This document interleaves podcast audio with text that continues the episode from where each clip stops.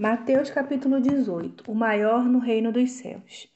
Versículo 3 Se convertam e se tornem como crianças, pois senão jamais entrarão no reino de Deus. E aí Deus fala sobre a gente se fazer humilde.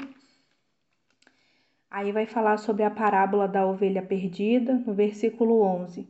O filho do homem veio para salvar o que se havia perdido.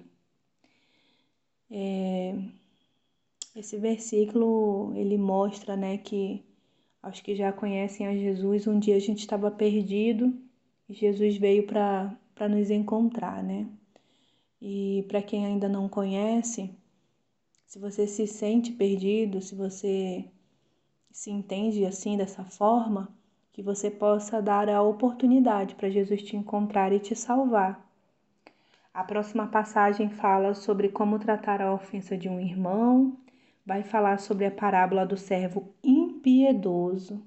Só por esse título eu já pensei assim: Senhor, trata a impiedade que há em mim. E no final, no versículo 35, fala que a gente deve perdoar de todo o nosso coração. Aqui se encerra as considerações de Mateus capítulo 18.